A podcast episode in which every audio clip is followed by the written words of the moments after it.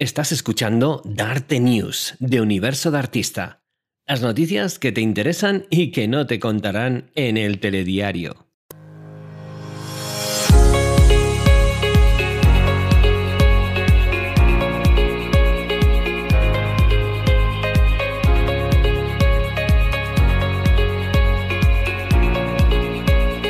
Bienvenidas y bienvenidos a este programa ¿Sabes que el número del programa es mi favorito? ¿Ah, sí? Ah, mira, pues no lo sabía. Mi número favorito. ¿Y sabes por qué es mi favorito?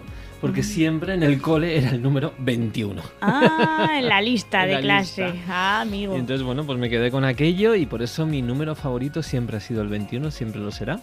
Y este es el programa número 21 de Universo de Artista. Este programa que es muy especial. Cuéntanos, cuéntanos de qué va este programa. Pues va de crecimiento personal, de desarrollo personal. Y no hay nada mejor que crecer nosotros mismos internamente, con nuestra mente con todo. O sea, es de crecer, de crecer como personas, que es fundamental. Y además en estos momentos tan turbios y extraños que vivimos, ahora más que nunca, y además que eh, es verdad que la, esperanza de vida cada vez es más grande, pero cada vez es más incierta, por otro lado, ¿no? Por todas las situaciones que, nos pasan y que nos ocurren. Y pues eh, es, eso, es, la época de las polaridades, ¿no? Del bienestar absoluto y del malestar absoluto si nos vamos a situaciones que también vivimos de guerra, ¿no? Y de todo esto. Entonces eh, necesitamos ahora más que nunca, en lugar de mirar tanto hacia afuera, mirar hacia adentro y empezar a entendernos más. Y de esto va Universo de Artista. ¿Empezamos? Empezamos. Venga, vamos allá.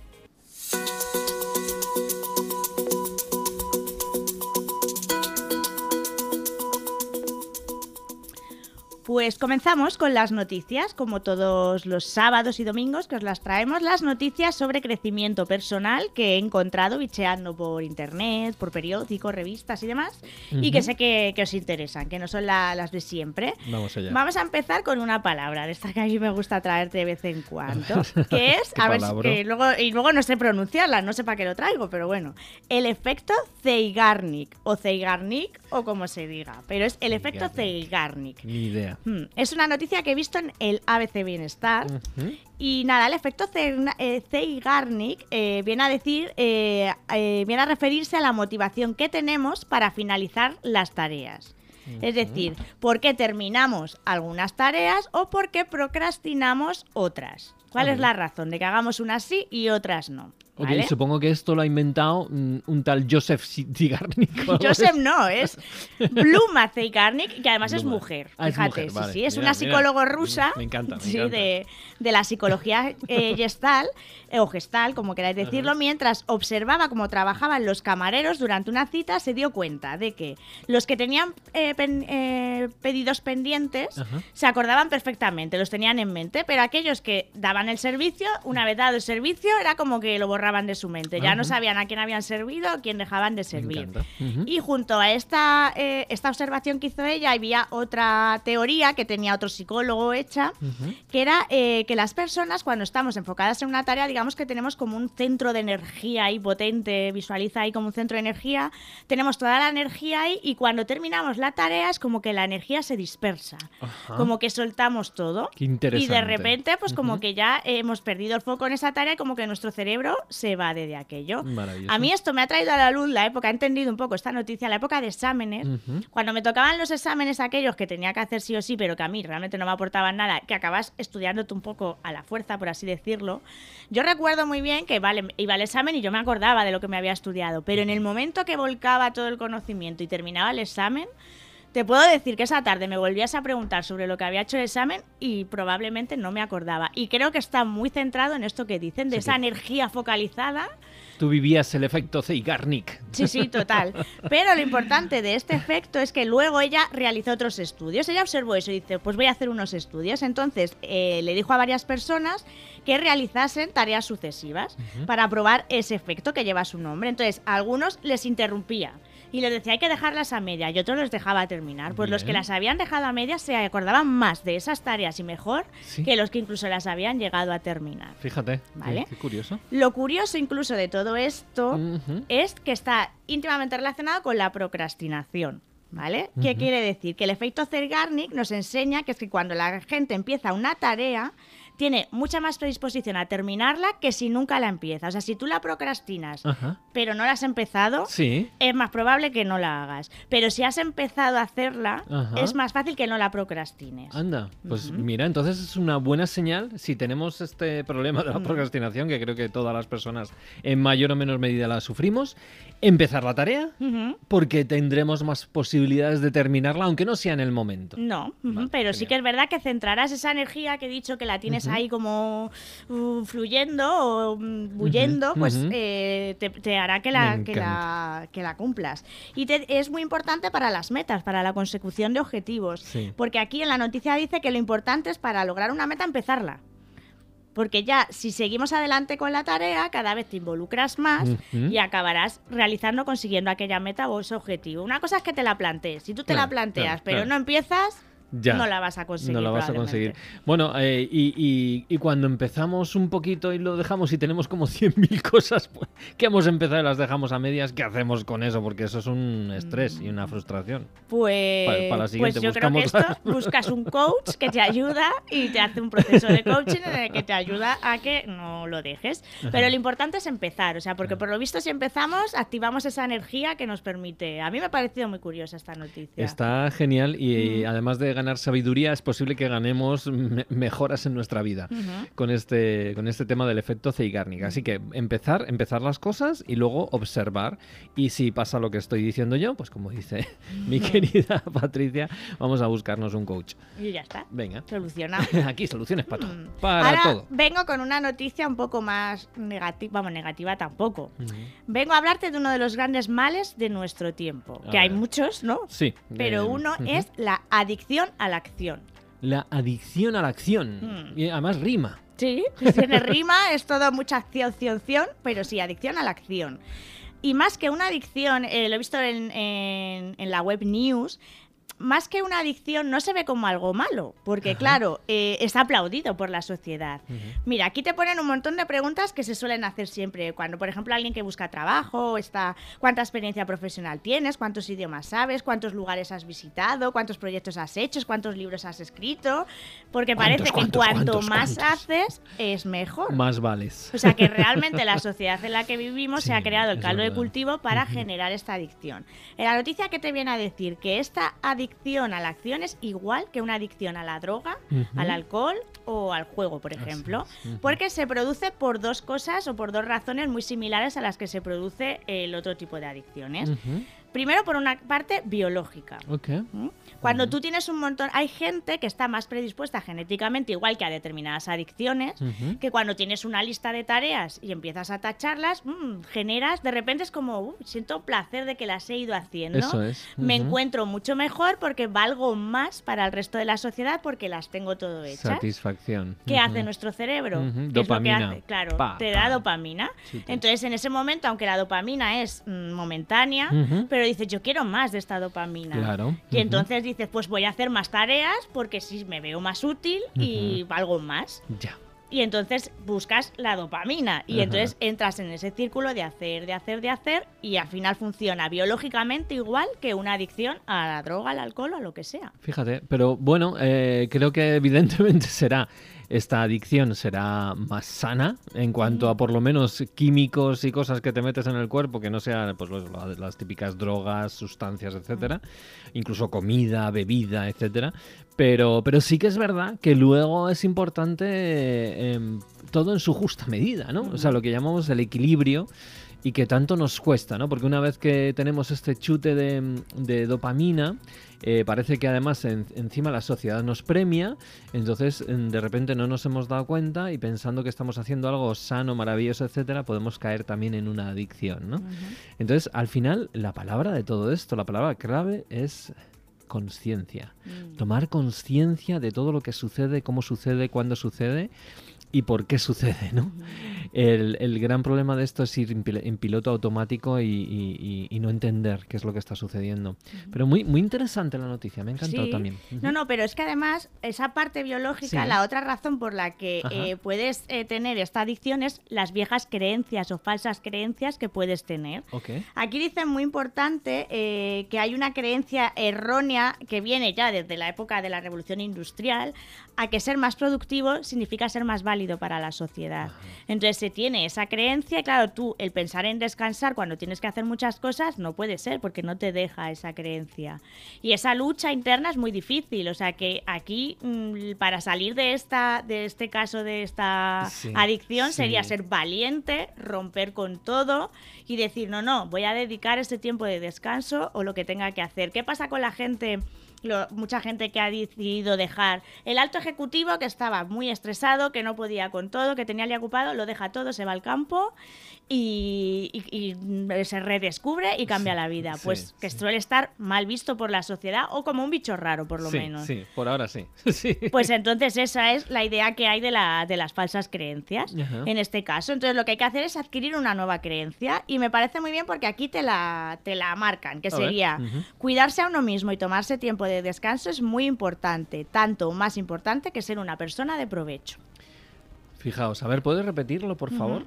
Cuidarse a uno mismo y tomarse tiempo de descanso es muy importante, tanto o más que ser una persona de provecho. Claro, fijaos aquí, el, de nuevo volvemos al equilibrio y a la conciencia, ¿no? En todo esto. Porque es verdad que mm, eh, esta sociedad, eh, en ese sentido, lo que está premiando es eso, la acción, el resultado, etcétera. Pero es que este resultado al final nos lleva a enfermar, a tener estrés, mm. a tener todo. Con lo cual, el desapego al resultado y hacer las cosas desde un punto de vista amable y sobre todo cuidando ese equilibrio es muy muy importante y os lo dice también una persona que necesita precisamente entender esto y aplicarlo de una manera mucho más efectiva porque es verdad que, que, yo veo muchas oportunidades en la vida pero claro, no todas las oportunidades. Es importante también elegir qué oportunidades, no, no intentarse subir a todos los barcos, porque evidentemente hay detrás de todo eso una necesidad o una adicción a la hora de hacer para demostrar y para que el mundo, en este caso, nos quiera, ¿no? Eh, es, complicado, ¿eh? O sea, es complicado porque por un lado los mensajes son casi contradictorios y el saber cómo, cómo equilibrarlos es un punto interesante que evidentemente yo todavía no tengo masterizado, ni mucho menos pero que es que la sociedad en un momento dado, cuando ya te cuando has aprendido a hacer ese punto de venga, voy a hacer, voy a hacer, y lo cumples y dices, ostras, pues ahora no, esto no es tan bueno como pensábamos, ¿no?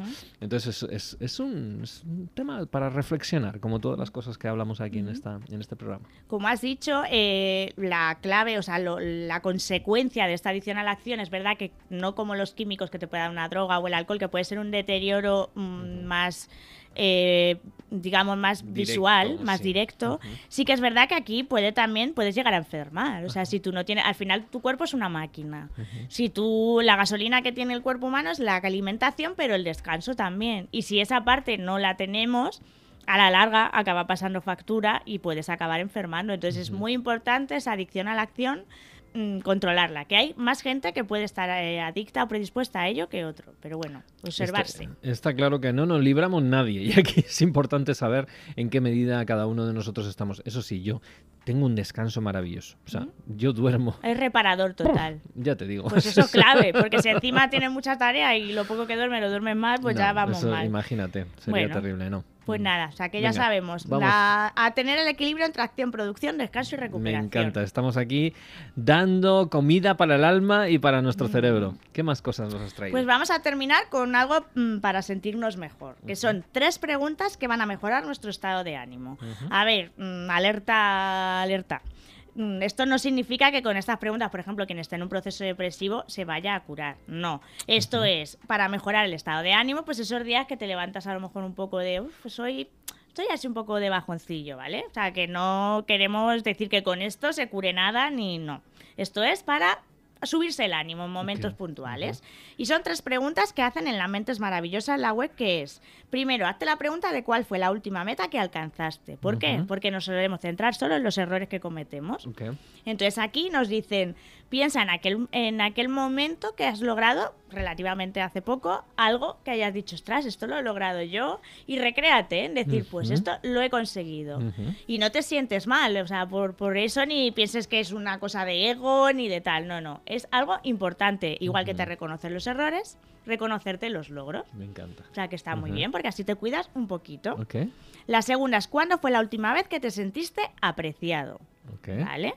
Porque hay muchos gestos que pasamos desapercibidos a lo largo del día que nos demuestran que hay gente a nuestro alrededor que nos aprecia, nos apoya o nos quiere. O sea, Qué no bueno. nos estamos refiriendo a un abrazo o una caricia, sino desde eh, mm, ese paseo que has dado con alguien, una conversación que has tenido con alguien que te ha sido enriquecedora, aquel favor que te ha hecho alguien, una sorpresa que te haya dado otra persona. O sea, buscar esos momentos que otras personas y decir, jolín, pues tengo gente que me demuestra que me quiere y que me apoya. Y eso pues también te, te permite sentir ese calorcito que yo creo que a todo ser humano le, le gusta. Claro que sí, observar también porque fijaos que muchas veces cuando yo tengo o las personas tenemos ese velo, ese filtro de todo me va mal, no dejamos observar, no, no, no nos permitimos observar todas las eh, formas de, cuidado que también y de, y de gratificación que tenemos fuera de nosotros, ¿no? Y entonces hacemos ese filtro y no nos damos ni cuenta. Entonces es, es muy importante poner foco, poner eh, lo que estás diciendo ahora mismo, es ¿Qué preguntas? La pregunta lo que hace es llevarnos a una actitud o a unas intenciones. Entonces, hagamos las preguntas ver- verdaderamente interesantes para poder eh, sentirnos mejor. Y me parece muy, muy interesantes estas dos. ¿Qué más? Y la última pregunta es que te preguntes qué sabes hacer bien. Aquí pone, si respondes que nada, estás mintiendo. Porque yo creo que mucha gente dice, pues es que yo no sé hacer nada. Pues no, eso todo es... mal. Mira, aquí te ponen ejemplos mm, de todo. O sea, desde a lo mejor eres bueno contando cuentos, o gestionando el tiempo, o haciendo deporte, o sintetizando, o afrontando problemas, o organizando, tomando decisiones. O sea, mm, no es que tengas que ser bueno en artísticamente o tocando la guitarra o algo así, sino en cualquier cosa seguro que hay algo que eres bueno. Incluso nos invitan a preguntarlo a otras personas, porque hay veces que nosotros no somos conscientes, pero las otras personas sí que lo ven claro. Preguntarle, oye, ¿tú qué consideras en lo que yo soy bueno? Y probablemente te lo van a decir, que a lo mejor tú ni te habías dado cuenta.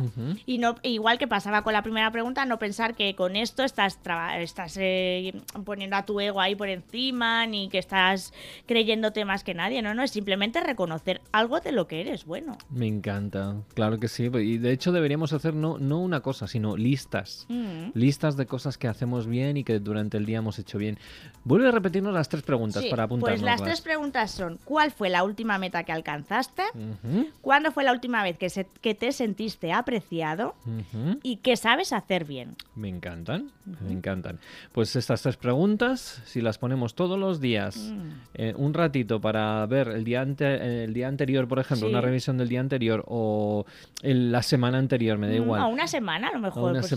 Mm. yo creo que esto nos puede ayudar muchísimo a mejorar esa actitud, esas ganas, esa ilusión y ese, esas, pues ese, ese- esa actitud de querer comernos el día con, con alegría y con ilusión, porque lo que vemos fuera nos invita justo a lo contrario. Así que vamos a, vamos a, a hacer por, por nosotros y para, y para estar eh, muchísimo mejor en nuestras vidas. Oye, ¿qué noticias más chulas nos has traído? Mm, sí, hoy Me ha encanta. sido de crecimiento personal absoluto. O sea, Me gusta. me así es que ahora nos vamos con una sonrisa a la Esta- siguiente oye, sección. Dime. estas, estas noticias no nos las dicen en el telediario. No, no, no, no. No. Hay, no hay espacio, porque No hay en el telediario, como últimamente parece que solo hay noticias malas, pues para esto no hay espacio. Ni en sociedad, ni en cultura, ni en los últimos espacios del telediario. Bueno, pero a la gente que nos sigue sí que les gusta estas noticias y además es importante para cambiar un poquito esta cultura social tan, tan negativa que Ujú. muchas veces estamos ahí viviendo. Pues nada. Pues venga, vamos a la siguiente sección. Mm, vamos. Vamos allá.